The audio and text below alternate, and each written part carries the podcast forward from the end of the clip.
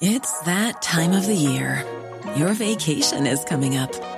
You can already hear the beach waves, feel the warm breeze, relax, and think about work. You really, really want it all to work out while you're away. Monday.com gives you and the team that peace of mind. When all work is on one platform and everyone's in sync, things just flow wherever you are. Tap the banner to go to Monday.com.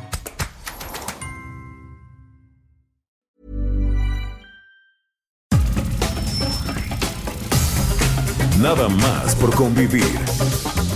Política, cultura y ocio. Con Juan Ignacio Zavala y Julio Patán. Aquí iniciamos.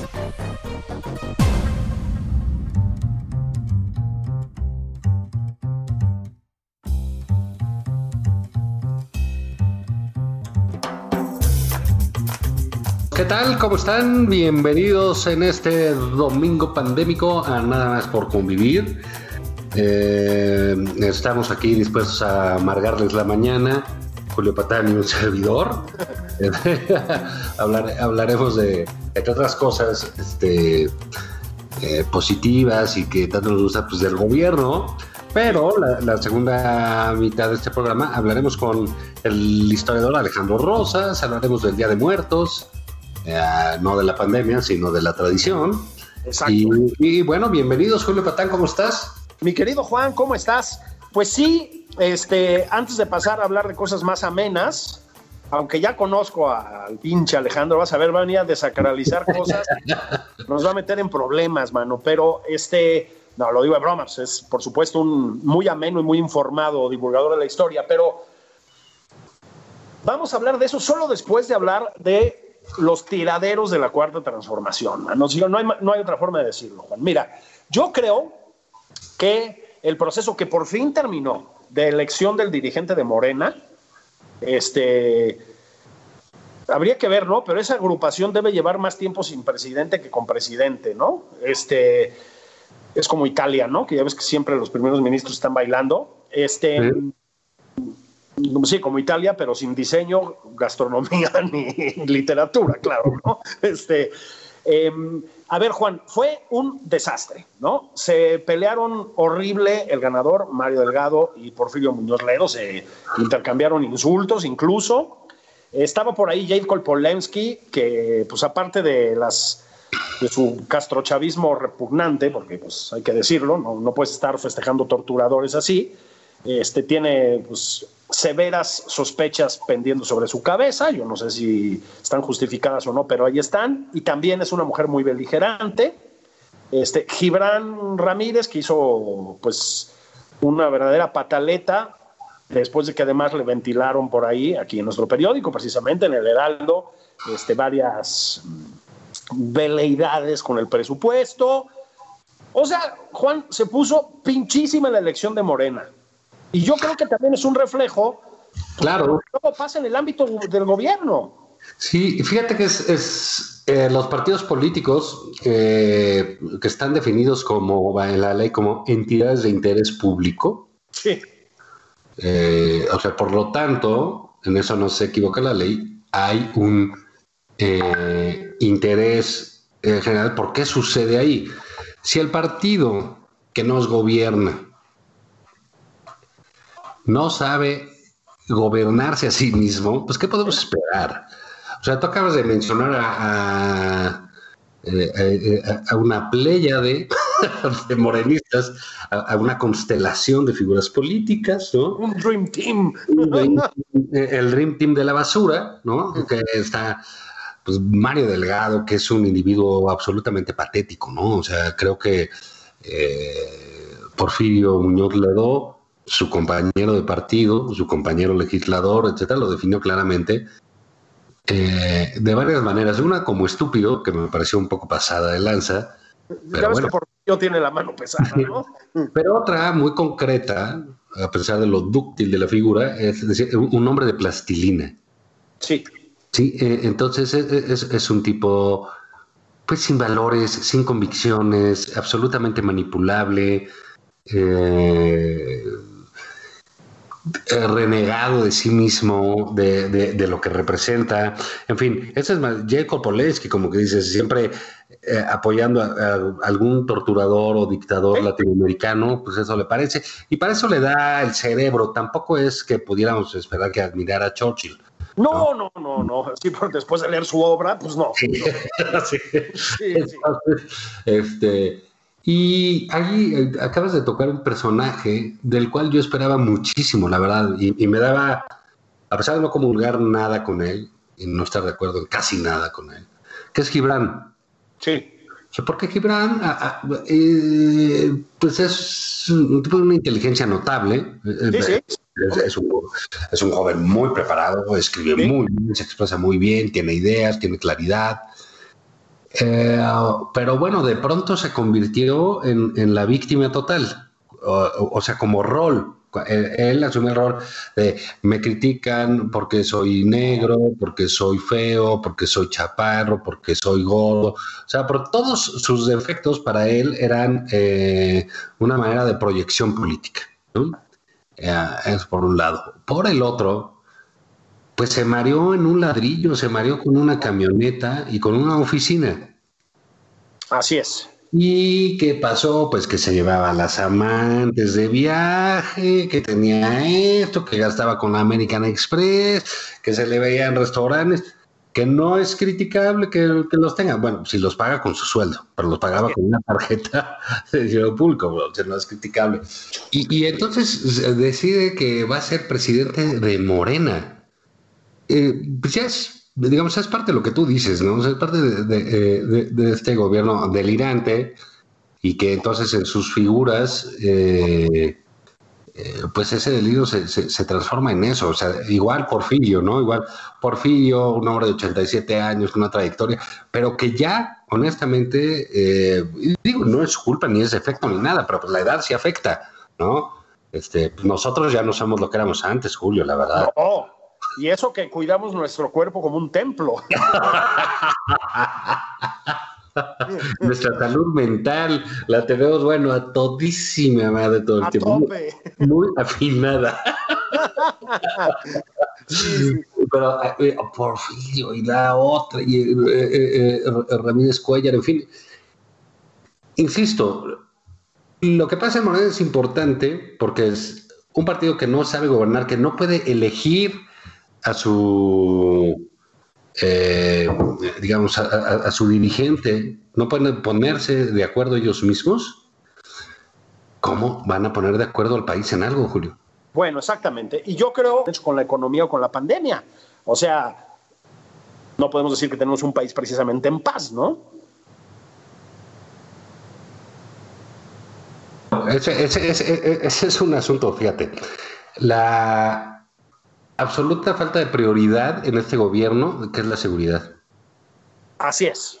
Eh, digamos, ¿qué sucede? Que el, desastre que tenías, que se ve reflejado en acciones del gobierno de Estados Unidos, eh, en, términos de la aprehensión de García Luna, de Cienfuegos, de cosas del pasado reciente, que significan no es que eh, este desastre lo haya hecho Andrés Manuel López Obrador, lo había.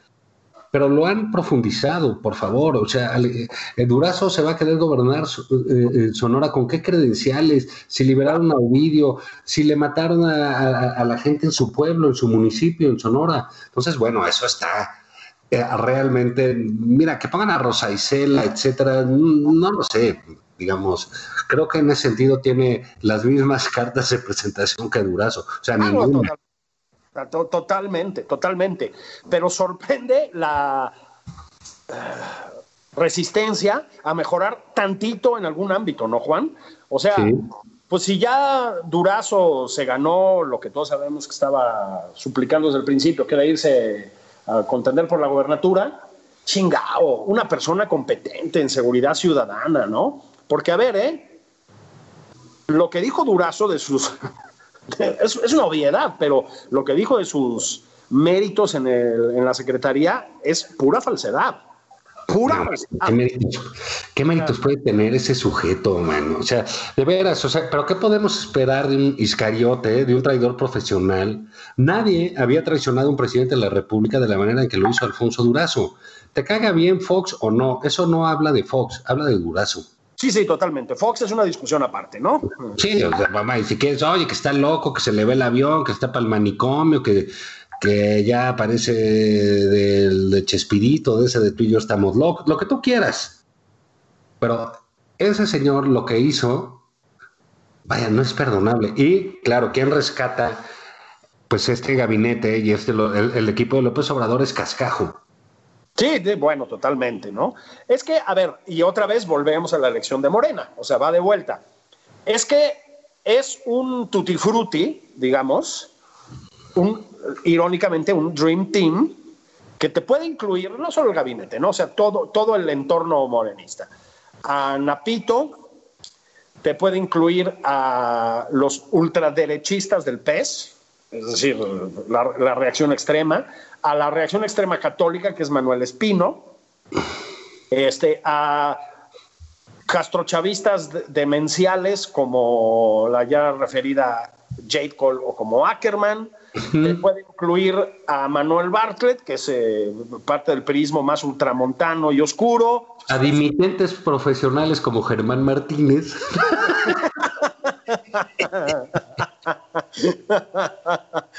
bueno, en fin, es un tutti frutti, Juan, ¿sí? Este, que todavía en los inicios incluía a gente tan, ahora ya tan distante como Ursúa, por ejemplo. Claro.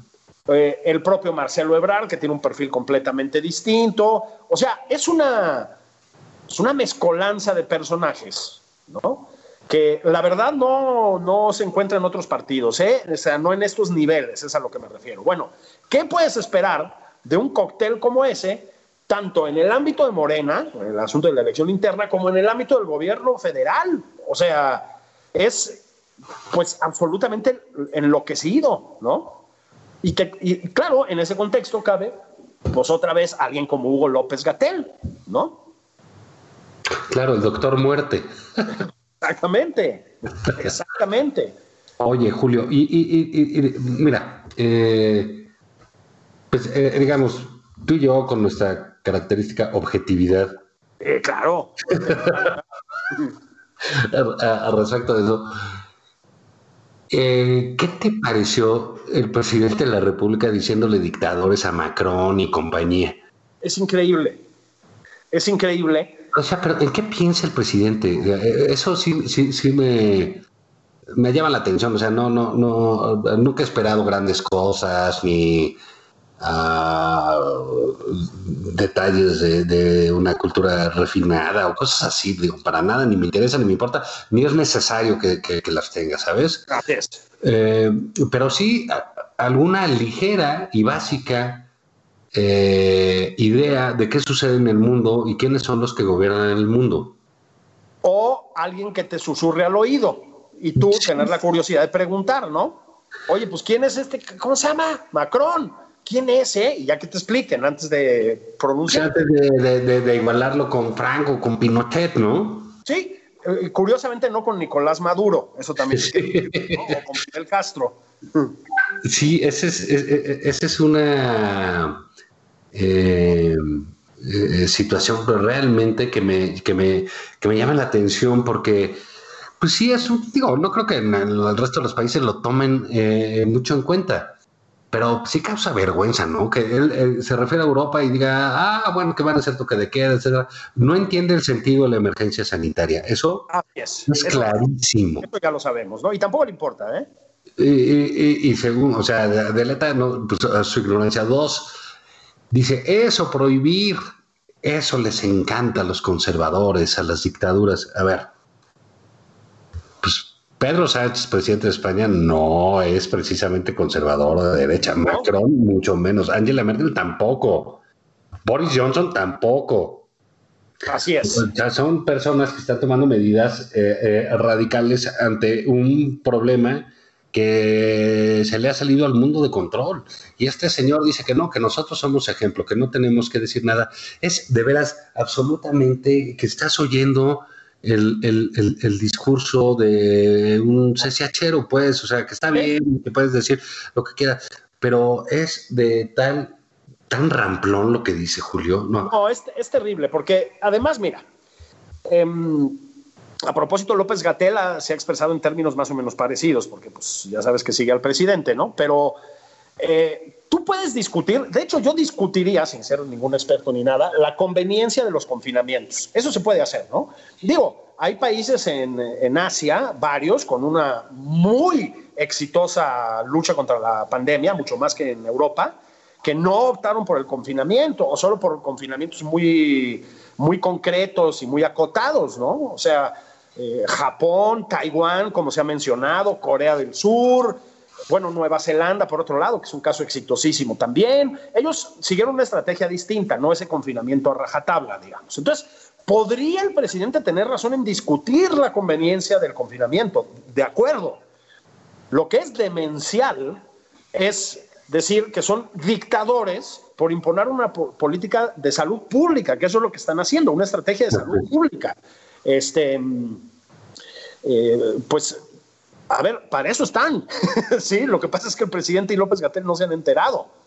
Este, insisto, ¿eh? yo podría estar de acuerdo en que el confinamiento obligatorio no es la mejor idea, ¿no? Tampoco lo están haciendo así en Europa a propósito, ¿eh? Están eh, haciendo ya confinamientos mucho más acotados, limitados en el tiempo. En Francia siguen las clases presenciales, por ejemplo, o sea, no, no es tan a rajatabla como en marzo, digamos. Lo que pasa, Juan, es que em, eh, el tema de la pandemia, ya lo hemos dicho desde que empezó esta pesadilla este, en marzo, por ahí, eh, pues es el típico tema del que un presidente no quiere hablar porque no hay modo de quedar bien, ¿no? Es, como la seguridad ciudadana, pues está cabrón. O sea, a nadie le gusta. Lo que pasa es que el desastre que han hecho eh, López Gatel y él, porque me parece que esa es la línea de responsabilidad claramente, ¿no? Con la pandemia en México, los obliga, creo, a hacer comentarios cada vez más, pues, fuera completamente de cualquier proporción o, o pie en la realidad, ¿no? Entonces, se fue encima de todos estos mandatarios europeos, cuando además, Juan, ¿sí? Em, tiene un secretario de Relaciones Exteriores, creo que bastante competente, como es. Em, y al mismo tiempo, porque el presidente lleva todas las políticas en todos los órdenes en este país, una política exterior muy torpe. Es decir, y esto no es responsabilidad de Brar. O sea, la relación bilateral con Estados Unidos. Exacto, sí. sí, sí, nos quedan, fíjate, nos quedan, nos quedan pocos minutos, este, y eh, creo que estamos en obligación de ilustrar al vastísimo público sobre lo que puede suceder el martes en Estados Unidos. Es correcto. Es impredecible, tú y yo no estamos muy lejos de ser expertos en elecciones gringas, que además son un laberinto como nunca se ha visto. Todo apunta, Juan, a que va Biden a salirse con esta elección, ¿no? Los, los llamados estados bisagra eh, apuntan un cambio de tendencia muy claro hacia los demócratas. la, incompetencia y el tiradero de Trump en varios ámbitos, pues sí han sido excesivos. Tiene una base de votantes muy dura, pero hay muchos indecisos en Estados Unidos que parece que giran hacia Biden. Yo creo, yo creo, creo dos cosas.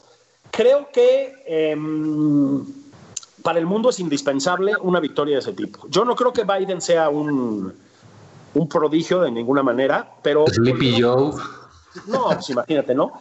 Eh, pero volver a una cierta normalidad, digámoslo así. Recordar que nos podemos alejar un poco de la, del delirio populista que está extendido gravísimamente por el mundo. El mundo eh, que Estados Unidos vuelva a ser, digamos, la, pues la verdad, la guía en ese sentido, porque lo ha sido muchas veces, yo creo que es muy necesario. ¿Qué tanto nos va a convenir a nosotros aquí? Eso sí ya no lo tengo tan claro. Mira, curiosamente estoy de acuerdo contigo. Pero mira, una, sí creo que para el mundo es muy importante que, ah, no lo sé, que pierda Trump. Sí, exacto. Está Biden, pero si hubiera estado el que fuera, la, saga 24 de los Kennedy o, otro hijo de Bush, lo que fuera, sí. sería mejor. Y es importante por lo que dices, porque el delirio populista que azota el mundo. Sí, sí, sí, sí. O sea, Andrés Manuel López Obrador, tenemos que decirlo, es, es, un personaje de su tiempo. Completamente, absolutamente. aunque él lo ignora, es, eh, concuerda con el mundo. Ah, con lo que está pasando en, esa materia. Y cuando Estados Unidos pues tiene un loco, un demente, un desequilibrado eh, al mando, pues caray, el mundo no puede ponerse mejor, ¿no? Exacto. fíjate, el, otro día veía uno de los spots de Biden y, que eh, terminaba diciendo, eh, cállalo, Ah, sobre Trump, ¿no? Cállalo, siléncialo, siléncialo. Eh, el asunto, vota por Biden. O sea, eh, eh, eso no habla bien de Biden, me explicó. O, sea, no te habla de, de, alguna cosa, sino del daño que hace el otro, ¿no? Entonces, bueno, tener eso va a ser que va a llegar Biden, va a ser bueno para México, también lo va a ser si gana Biden, porque van a tener que hacer una política este, mucho más refinada eh, digamos, les tocó Trump, no fue culpa de López Obrador, qué difícil. Yo, yo, yo no quisiera estar en sus zapatos en términos de la relación bilateral, ¿no? Porque, pues lo que acabamos de ver con General Cienfuegos, la amenaza del muro, este, todo lo que significaba Trump, me parece que lo tuvieron que aguantar con las con una suerte de humillación pública, ¿no? Antes se tenía que aguantar, pero no te lo hacían público, ¿no? La humillada no era pública, ¿no? Aquí lo es. Entonces van a tener que rehacer muchas cosas. Y si bien los demócratas van a tener que cambiar en otras cosas aquí adentro, porque ellos sí traen su agenda de derechos humanos, y traen su agenda de energías limpias, y traen, su, traen completamente otro panorama. Entonces, bueno, yo creo que lo que se juega el martes para el mundo, como siempre, es importante, pero es más importante que nunca, ¿no? Las últimas elecciones nos amanecimos con este orate, eh, en, el poder hace cuatro años y ha sido una pesadilla mundial. Claro. Para Estados Unidos. Entonces, ojalá, ojalá suceda. Yo veo ahí los números en las encuestas no tan alegres como piensan otros. ¿eh? Y recordemos que, que, Hillary tuvo más votos, más de un millón de votos, ah, que Trump y no ganó. Sí. Pero, el llamado voto popular en Estados Unidos pasa a un segundo plano, ¿no? Este... son, votos, eh, cada estado tiene su valor. Entonces, en fin, pero Julio, digo, vámonos a, por una chelita o una Pepsi y, y con Alejandro Rosas, ¿no? Sí, volvemos como Alejandro Rosas, vamos a hablar de Día de Muertos, entre otras cosas. Así es. Ahí venimos.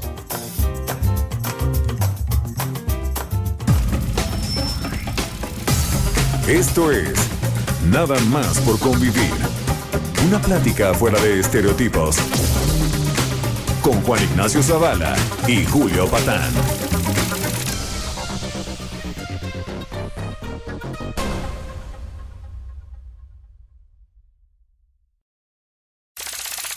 Estamos de regreso en Nada más por convivir. Aquí Juan Ignacio Zavala y Julio Patán. Estamos de regreso nada más por convivir. Domingo de puente, porque celebramos a nuestros muertos, que como todos sabemos es una costumbre que viene de lo más profundo del México prehispánico. Es algo que aplaudiría Beatriz Gutiérrez Müller por la pureza étnica que implica. Está con nosotros Juan Ignacio Zavala, el señor Alejandro Rosas. ¿Cómo estamos, mi querido Rosas? ¿Qué tal? Buenos días, muchas gracias por la invitación, Juan Ignacio, Julio. Eh, pues yo también creo que venimos de las raíces más profundas de las tradiciones prehispánicas. Es más, yo no veo un zompantli que hayan levantado aquí con calaveras de la corrupción y de toda esta lucha que emprende este gobierno heroicamente día con día. Así es. Estamos al grito de queremos Halloween. es el grito que retumba en Palacio Nacional. nos va a caer la Secretaría de Gobernación, güey. No se pueden hacer chistes con gringuismos. Ah, bueno, sí, porque somos amigos de Trump, ¿verdad? Oye, Alejandro, ya hablando en serio, este, más allá de lo que yo siempre digo, que es que pueden divertirse haciendo una celebración de muertos y una de Halloween, no hay ningún problema con la transculturación. Más allá de eso, ¿cuántos mitos hay en torno a la fiesta del Día de Muertos, no? ¿Cuántos eh, malos entendidos, digamos? Yo creo que el principal, así de inicio, golpe seco, es no es una festividad prehispánica, punto. O sea, no lo es. Nuestra Noche de Muertos, nuestro primero y 2 de noviembre no tienen que ver con el mundo prehispánico. Y fíjate que es muy, muy curioso porque hay una investigadora que se llama Elsa Malvido, que es buenísima, y ella desentraña que exactamente fue en los años 30, con ese nacionalismo exacerbado, con ese nacionalismo que en algún momento dado quisieron sacar a, Santa Claus para meter a Quetzalcoatl en Navidad, con ese nacionalismo cardenista, digamos que la inteligencia de entonces, los intelectuales al servicio del gobierno, intentaron como darle un sentido mucho más nacionalista a la celebración de, Día de Muertos y empezaron a, una manipulación totalmente de la historia, a mandar la celebración al mundo prehispánico. Ahora, en el mundo prehispánico había un, eh, digamos, un acercamiento eh, a la muerte, claro, pero era casi cotidiano. O sea, la vida y la muerte convivían casi todo el año en distintas ceremonias. No había una fecha especial para celebrar o para conmemorar a los muertos ni las almas, porque además ni siquiera existía, por ejemplo, el, el infierno. El inframundo es el lugar de los muertos. No quiere decir que el inframundo o Mictlantecutli, que era el dios de la muerte, fuera el diablo.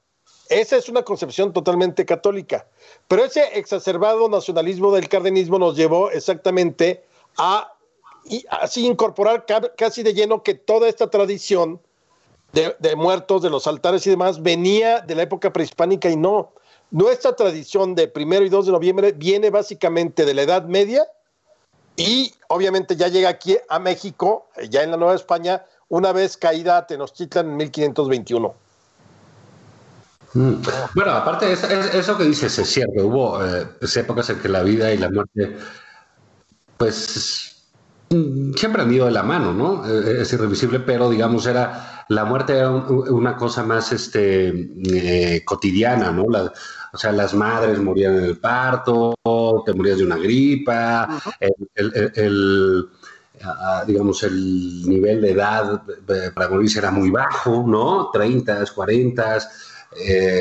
y digamos, había esa paradoja en el siglo XXI, Alejandro, viene esta fiesta que como bien dice, no sabemos cómo, pero sabemos que en México se festejan a los muertos y todas estas cosas que ahorita sería bonito entrar en, esa figura.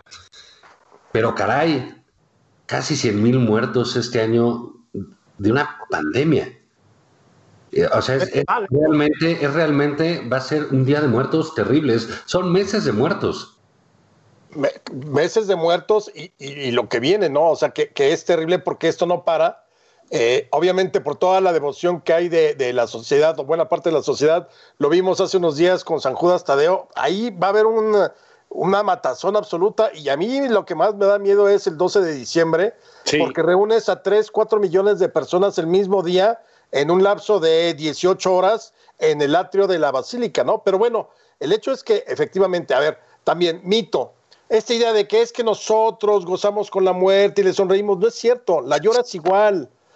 Y esta celebración no es que celebres a la muerte, celebras a tus a, a, los que estuvieron vivos contigo, a tus antepasados, al abuelo, al tío, a los papás, a la mamá, lo recuerdas. Pero no es esto de que el mexicano se ríe de la muerte, no es cierto. La lloramos tanto como cualquier cultura en, otros lados. Es que se come a la, a la muerte en, eh, eh, en, en calaveritas de azúcar. A ver, esta tradición ese asunto de las calaveritas o, por ejemplo, el pan de muerto. El pan de muerto es total y absolutamente hispánico.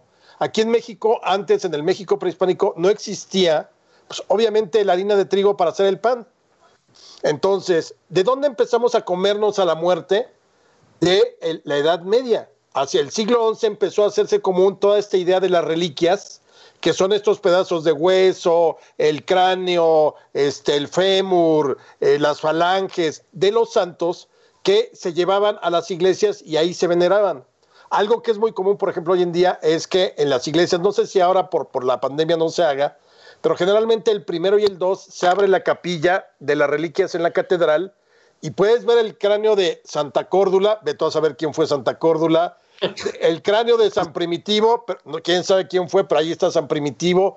Y es maravillosa verla para quienes les gusta un poco el, el morbo religioso cívico, es padre ir a verlas porque ves los huesos y el, el, brazo y el antebrazo y todo eso de los santos.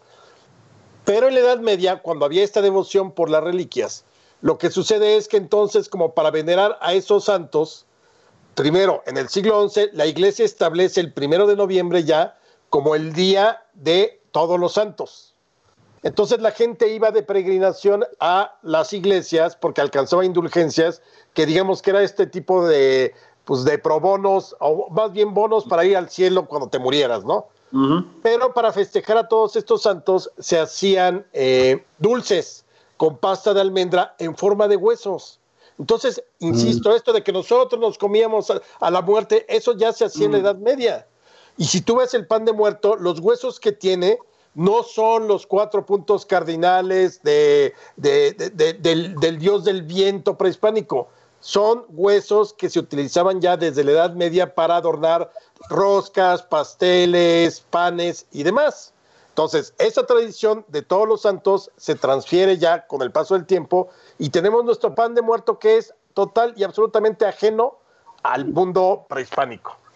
De hecho, en la onda prehispánica, pues nos comíamos a los vivos, no a los muertos, ¿no? sí. Exactamente. Mole, ¿no? Con un bolito.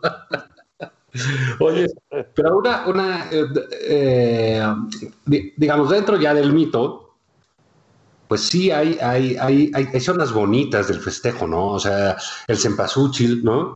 El, sí, sí. A, a los colores, esta eh, cierta religiosidad, no cierta, una religiosidad más bien profunda respecto del muerto, los panteones, ¿no? Eh, eh, digamos, no sé si en otros lados, que tiene que ver también, fíjate, que esa sí ya es una cosa muy hispánica porque viene con la onda católica, eh, pues es, digamos, las ceremonias, los, eh, cuando tú vas a un, una funeraria, etcétera, pues todo es muy serio, ¿no? Las, en, en, otras religiones pues se hacen a, alguna fiesta, se trata de recordar al muerto más alegremente, y nosotros como que extendemos esa parte eh, católica del rito triste, de llorarlo, de eh, el luto, etcétera. Y cuando lo trasladas a esta festividad en ciertas zonas, es, es, es muy contrastante el silencio con el colorido, ¿no? Claro, eh, o sea, sí se convierte en una celebración, te voy a decir por qué. Bueno, uh -huh. nuevamente nos vamos a la, a la Edad Media. En el siglo XIV, después de las terribles epidemias de peste negra que llegaron a Europa, pues obviamente hubo una, una similitud con lo que decías al principio, Juan Ignacio, o sea, tuvieron decenas de miles de muertos en toda Europa. Entonces la iglesia decide establecer el 2 de noviembre un día dedicado a los fieles difuntos para recordar a todos estos fallecidos en esas épocas. Entonces, originalmente la gente iba a la iglesia ese 2 de, noviembre a recordar a sus muertos, pero la iglesia también por una necesidad de higiene y de salud pública ne necesitó empezar a construir panteones fuera de las ciudades para que la gente, eh, digo, para evitar epidemias, para evitar cualquier tipo de circunstancia, y entonces la gente empezó a ir a los panteones a visitar a sus muertos en esta fecha del, del 2 de noviembre. ¿Qué sucedió? Según cuentan las crónicas, como estaban en las afueras de la ciudad, ir hasta los panteones era lejos, entonces típico, sobre todo ya aquí en México, pues en el camino no faltan los ambulantes, entonces te vendían comida, café, eh, aguas frescas y todo eso, hasta que la gente empezó a decir, no, pues mejor llevemos todo a los panteones. Entonces la celebración de muertos, que originalmente era en el templo, pasó a los panteones y los panteones empezaron a llenarse de colorido, de fiesta, limpiaban las tumbas y aprovechaba la gente el viaje tan lejos al panteón para hacer la fiesta, para hacer una cena, para comer ahí, que es lo que vemos actualmente y que se hace mucho ya en muchos lugares de, del centro de México particularmente, pero también, por ejemplo, en Yucatán hay una ceremonia que a mí me parece, no me acuerdo en qué pueblo, que es maravillosa, digo, insisto, para los morbosos cívicos, porque sacas los huesos de tus antepasados y los limpian y, y, y, acomodan nuevamente y luego los vuelven a sepultar. O sea, hay, hay veces que tú ves, incluso hay fotografías del cráneo del bisabuelo que todavía tiene pelo. O sea, es bastante macabro el asunto. Pero, insisto, no es una celebración que tuviera que ver con lo prehispánico. Fíjate, ah, nosotros que ponemos e, esta creencia de que bajan del primero de noviembre al 2 de noviembre las ánimas o los espíritus a desgustarse con lo que pones en, los altares, es algo también reciente, como del siglo XIX, porque ya, por ejemplo, Altamirano o Guillermo Prieto decían que solo un pueblo supersticioso podría creer que realmente bajan los espíritus a comer lo que la gente le ponía. Entonces, le, sorprendía a los propios intelectuales de la mitad del siglo XIX que la gente pusiera sus altares para eso. Entonces, te digo, yo creo que se ha manejado y manipulado mucho esta, esta idea de lo prehispánico. Ahora, claro que dentro de toda la celebración se han ido incorporando también elementos prehispánicos. Por ejemplo, la flor de cempasúchil, que es, es totalmente endémica de México y que se incorpora al altar. Otra, este, el copal que de pronto pones, o lo que sería el incienso, pero prehispánico, que lo pones también para que huela. Pero fuera de ahí, pues la Catrina, la Catrina es una cosa de, finales del siglo XIX con José Guadalupe Posada, que luego la recupera Diego Rivera en su famoso mural de Sueño de una tarde dominical en la Alameda Central, donde al centro del mural está la Catrina, que además era fifí. O sea, uno de nuestros máximos símbolos hoy de las fiestas de muertos es una Catrina que es fifí, porque acuérdense que Catrín o Catrina se les decía a los ricos. Exactamente. Entonces, eh, Posada la pinta o la dibuja con pues, un super vestido, bien ataviada, su gran sombrero de, Catrina, y eh, de ahí el nombre, pero pues, evidentemente eh, lo que hoy, hoy conocemos como las Catrinas son totalmente... hablar Sí, Julio, ¿qué onda? ¿Qué, ¿Le están ladrando los perros es porque avanzamos? No, le están ladrando los perros por estar de, de hereje. Estamos en tiempos de nacionalismo revolucionario, Alejandro Rosas. El presidente de la República y su señora esposa nos han recordado la riqueza y el valor de nuestros pueblos originarios de las culturas prehispánicas y tú estás desacralizando todo, caray. Así no se puede. Te mandaron ahí unos espíritus encarnados. Oye, pues, pero al rato nos van a decir que el famoso desfile de, muertos es una idea prehispánica, ¿no? Y, nació apenas en el 2016 gracias al gran, gran, gran agente secreto 007 en su película aquella Spectre. De ahí tomaron la idea, Mancera creo que fue de los aciertos que tuvo, pocos, pero tuvo, fue que ese día, ese año de, cuando vimos aquí al 007 con, iniciando la película, con, su, gran desfile de calaveras, lo hizo en noviembre y además es increíble que pegó con una rapidez. A mí me ha tocado eh, en tres momentos, los últimos tres, de 17, 18 y 19, estar transmitiendo y la gente abarrota, yo creo que más el desfile de muertos que incluso el desfile militar del 16 de septiembre. Pero fíjate que ese antecedente que dices, Alejandro, estaba en el, de, desfile, ¿sabes de qué? De los alebrijes. Claro. Ah, pero mira, déjame regresar a una cosa que decías que se me hace muy bien interesante. Eh, porque esta lucha por, por mm, contra nuestra historia, que es absolutamente ridícula, de, de creer que todo lo bueno o bonito pues es prehispánico, ¿no? Exactamente. Todo lo demás es maldito y no cuenta, que tiene mucho que ver con esta visión que tiene el presidente eh, sobre el mundo, sobre el exterior. Eh, todo este gusto, ahorita que, que, narrabas de ese pueblo en Yucatán donde sacan y limpian los huesos, etcétera, eso es tremendamente católico. Eh, esa devoción por los huesos, por los relicarios. Digo, Felipe II, allá en el Escorial, en una colección de huesitos, cosas supuestamente de santos que si la espina de Jesucristo, que si la cruz de Jesucristo, que si el pedazo de la sábana santa, que si la sandalia de San Pedro, que, o sea, una gran cantidad de cosas que hay repartidas por el mundo eh, y que tienen que ver, eh, digamos, esta adaptación de, ciertos ritos católicos, no dudo que tengan que ver con, con, con nuestro Día de Muertos, ¿no? Absolutamente toda la tradición de las reliquias es algo más eh, católico que prehispánico. Porque acuérdate, por ejemplo, los mexicas acostumbraban la incineración.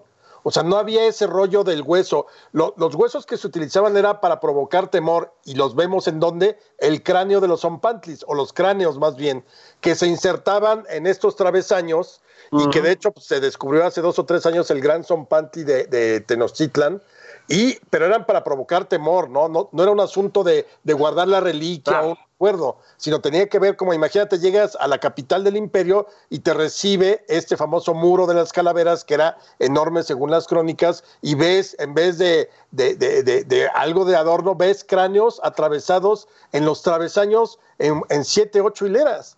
Entonces, claro que es totalmente, la reliquia es algo totalmente de la cultura católica hubo guerras por recuperar este, eh, reliquias, hubo, por ejemplo, por ahí se dice que hay, son tantas las astillas de la cruz de Cristo en el mundo que dicen que la cruz llegaría de aquí a la luna, imagínate, porque además ve tú a saber, digo, agarras cualquier hueso. Pero lo interesante en México es cómo eh, pasamos de esa religiosidad por la reliquia católica, que insisto, el primero y el 2 de noviembre en, las, en los templos antiguos, sobre todo, seguramente ahí hay reliquias, vayan a sus, bueno, esta vez no, en otro año vayan a ver las capillas de reliquias porque son muy interesantes. Pero ¿cómo se transfirió al México ya republicano? Y entonces nuestras reliquias, tenemos eh, la mascarilla mortuoria de eh, Juárez, tenemos la mascarilla mortuoria de este, Maximiliano, la mano de Obregón, ¿cuánto tiempo no la tuvimos? Tenemos los restos de los héroes de la patria en el Monumento de la Independencia que lo sacaron a orear en el 2010. Este, tenemos. Oh, eh, yo con, Manuel Bartlett en la CFE. Por ejemplo. Exactamente. O sea, entonces, eh, realmente esa religiosidad muy, muy católica se transfirió totalmente a la historia eh, ya patria de la República una vez que México inicia la vida independiente. A ver si estás de acuerdo, Alejandro. Ahí eh, hablábamos, para volver un poquito al tema del falso prehispanismo, digamos, de la festividad de los muertos. Este, es que no solo se extiende a la festividad de los muertos, ¿no? Eh, ese cardenismo, eh, pues empapado de, de, nacionalismo bastante ramplón en términos generales, bueno, todos los nacionalismos son ramplones, este, invade muchísimos ámbitos de, la vida mexicana. Es decir, le atribuimos un origen prehispánico a un montón de cosas que no lo tienen. No, absolutamente. O sea, yo, eh, ese nacionalismo nos llevó por, por caminos insospechados que hoy los volvemos a ver, ¿no? Esta idea de que lo prehispánico parece ser que era el paraíso recobrado, ¿no? Y que entonces los, por ejemplo, mexicas iban por las calles tomados de las manos, recitando poemas de Netzahualcoyotl y comiendo flores. No, o sea, eran como todo buen imperio, un, eh, un, imperio abusivo que sometía, que cobraba impuestos, como ha sido la historia de la humanidad. El problema es. Tenían a sus pits enemigos, cabrón. Sí, sí. Les sacaban el corazón vivo, etcétera. Pues, pues no era precisamente. Digo, tampoco era que los europeos fueran este, muy refinados en ese sentido, ¿no? Pero sí es esta, eh, eh, esta idea de que entonces el Día de Muertos viene desde antes de que llegara Hernán Cortés, ¿no? Pues no, no es cierto. Había cuando menos tres celebraciones en el año ritual eh, de los mexicas, donde había una relación ya más directa con la muerte, pero, pero así propiamente como, como lo conocemos, no. De hecho, digo, primero y 2 de noviembre son fechas que reconoció la iglesia que las estableció, insisto, siglo XI y siglo XIV. Pero fíjate, era tan importante ya en el México liberal que Juárez, cuando dicta las leyes de reforma, una de las leyes de reforma que son entre 1859 y 1863, una de las leyes es a ver las fiestas eh, que había que celebrar eh, eh, en México, ¿no? Entonces, obviamente quitó como ocho mil fiestas religiosas, pero dejó algunas porque realmente Juárez sabía de la importancia que para la sociedad eran. Entonces, por ejemplo, dejó jueves y viernes santo, dejó desde luego la Navidad, dejó eh, el Día de la Virgen de Guadalupe y dejó 1 y 2 de noviembre, porque la gente sí se volcaba, al, sobre todo a los panteones. Ya luego vino toda esta idea otra vez de, de los altares, que por cierto, a mí me parece que uno de los el terrible neoliberalismo lo que nos dejó es que hubiera un reconocimiento nuevamente a esta tradición de los altares. Yo no recuerdo en mi infancia que todo el mundo hablara o se disfrazara de osito panda, digo, perdón, de Catrinas o de este, o, y pusiera altares en las casas. Hoy ya los altares, y no sé si ustedes lo han visto en redes sociales, ya es como el árbol de Navidad. Desde hace tres semanas, ah, ya puse mi altar. Sí. Y, la costumbre era ponerlo el, el primero, por los alimentos, obvio. Lo pones el primero en la tarde bajan en la noche los, los muertos, se van y al día siguiente te comes todo lo que dejaron, o sea, todo. Pero la tradición básicamente era del primero al 2 de noviembre. Ahora hay altares desde dos o tres semanas y yo creo que es algo que, que, se recuperó, eh, que se había perdido eh, en, muchos momentos de, de, este, del siglo XX.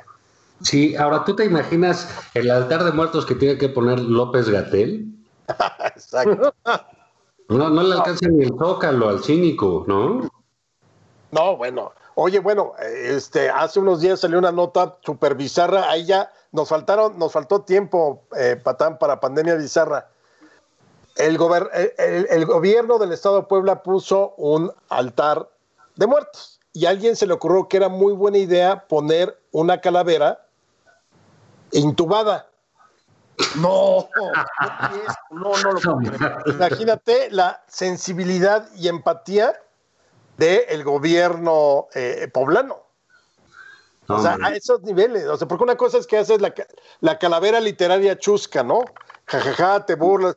Pero esto, o sea, eh, ante una tragedia como la que estamos viviendo, porque no se le puede llamar de otro modo, al igual que el mundo la está viviendo, pero llegar a 100 mil muertes, estamos a unos, a unos días, bien lo anticipó la OMS, llegaremos a los 100 mil. Bueno, y nada más hablando de cifras oficiales si realmente hacemos toda la cuenta de lo que nos han dicho que no se contó, que, que, que porque no sabían bien de qué se murieron, estaríamos alrededor de los 250 mil, 300 mil.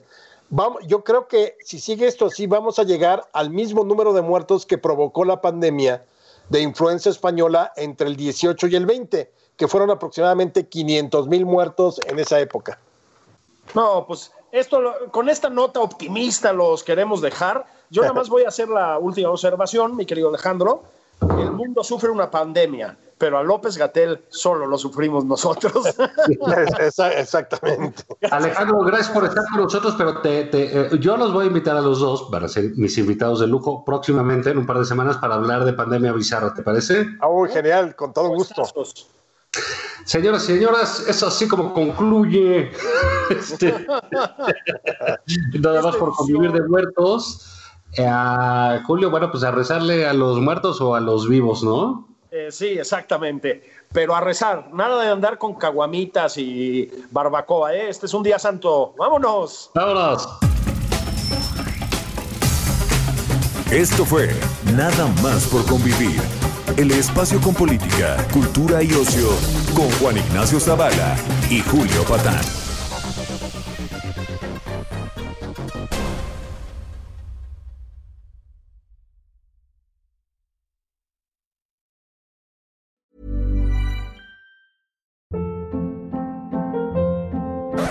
Hold up. What was that? Boring. No flavor. That was as bad as those leftovers you ate all week. Kiki Palmer here, and it's time to say hello to something fresh and guilt-free. Hello Fresh. Jazz up dinner with pecan-crusted chicken or garlic butter shrimp scampi. Now that's music to my mouth. Hello Fresh. Let's get this dinner party started. Discover all the delicious possibilities at hellofresh.com.